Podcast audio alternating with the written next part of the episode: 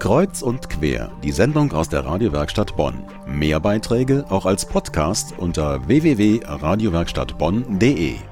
Kaum ein Buch wurde in letzter Zeit so heiß diskutiert wie dieses. Warum unsere Kinder Tyrannen werden von Michael Winterhoff.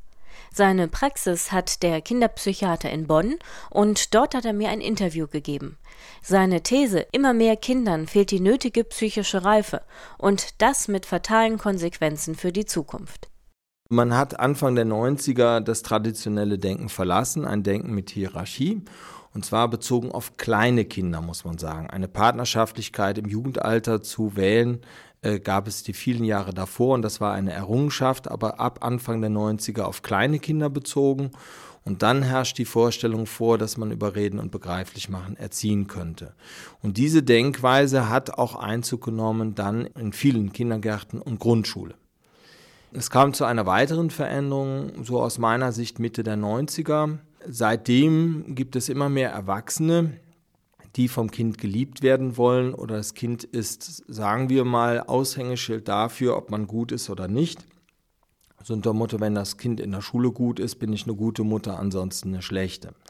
Das nennt man fachlich Projektion und die Ursache sehe ich in einer weiter veränderten Gesellschaft. Also Anfang der 90er hatten wir einen großen Wohlstand, der zur Partnerschaftlichkeit geführt hat und Mitte der 90er dann eine Gesellschaft, die immer mehr sich aufgelöst hat. Es fehlen also uns Orientierung, Anerkennung und Sicherheit. Und jetzt werden diese Anteile vom Kind verlangt. Also sehr einfach ausgedrückt, wenn mich da draußen keiner führt, soll mich mein Kind führen. Wenn mich da draußen keiner liebt, soll mich mein Kind lieben.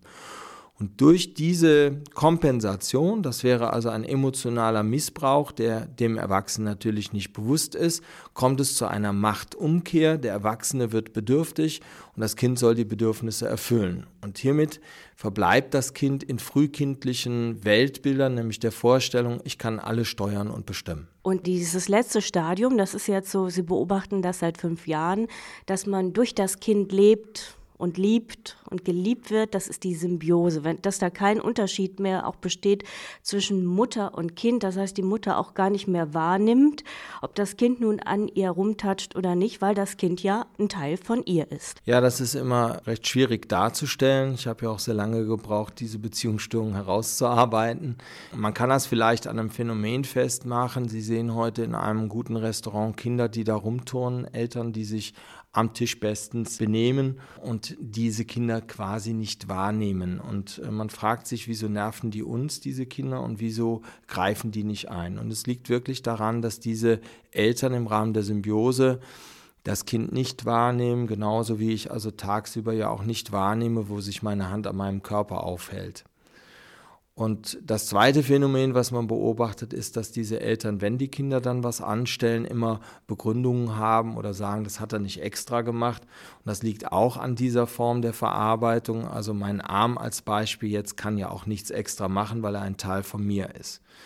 Nur ist das recht tragisch, weil diese Kinder eben damit in den Eltern überhaupt kein Gegenüber mehr haben, überhaupt keine Grenze mehr erfahren und damit, wie schon dargestellt, noch nicht einmal zu einer Reifung kommen, dass es den wichtigen Unterschied zwischen Mensch und Gegenstand gibt. Solche Kinder sehen natürlich keinen Sinn darin, warum sie pünktlich zum Bewerbungsgespräch erscheinen sollen oder warum sie ihre Bücher herausholen sollen, wenn das doch nur eine Lehrerin will. Wie die Reaktionen auf das Buch sind und welche Hoffnung Michael Winterhoff damit für die Zukunft hat, damit geht es gleich weiter. Das Interview mit Bestsellerautor Michael Winterhoff. Für viele Leser ein Aha-Erlebnis, weil sie mindestens ein Beispiel aus dem eigenen Bekanntenkreis kennen, für andere ein Grund zur Abwehr und Betroffenheit. Ich habe ihn in seiner Praxis in Bonn besucht und wollte wissen, warum die Reaktionen so gespalten sind. Zunächst einmal muss man sehen, dass also die überwiegende Reaktion positiv ist, was mich sehr freut, denn es geht ja darum, hier etwas zu bewegen. Man kann das vielleicht so festmachen, dass diejenigen, die mit Kindern arbeiten, also eine Distanz haben, am ehesten das nachvollziehen können oder die, die keine Kinder haben und es dann aufgrund des Buches ringsherum erleben. Die Eltern, die in einer partnerschaftlichen Form sich bewegen mit einem kleinen Kind, können das sicherlich sehr gut nachvollziehen. Auch die, die in der Projektion sind, also geliebt werden wollen. Aber Eltern, die in einer Symbiose leben, wo das Kind ein Teil ihrer selbst ist, werden diesen Inhalt nicht nachvollziehen können, weil ich ein anderes Denken habe. Also mein Arm kann nichts extra machen. Mein Arm ist ein Teil von mir und die Impulse meines Armes stelle ich nicht in Frage. Also wenn ich, mein Arm juckt, werde ich mich kratzen. Das heißt, ich kann zu meinem Arm keine Distanz aufbauen.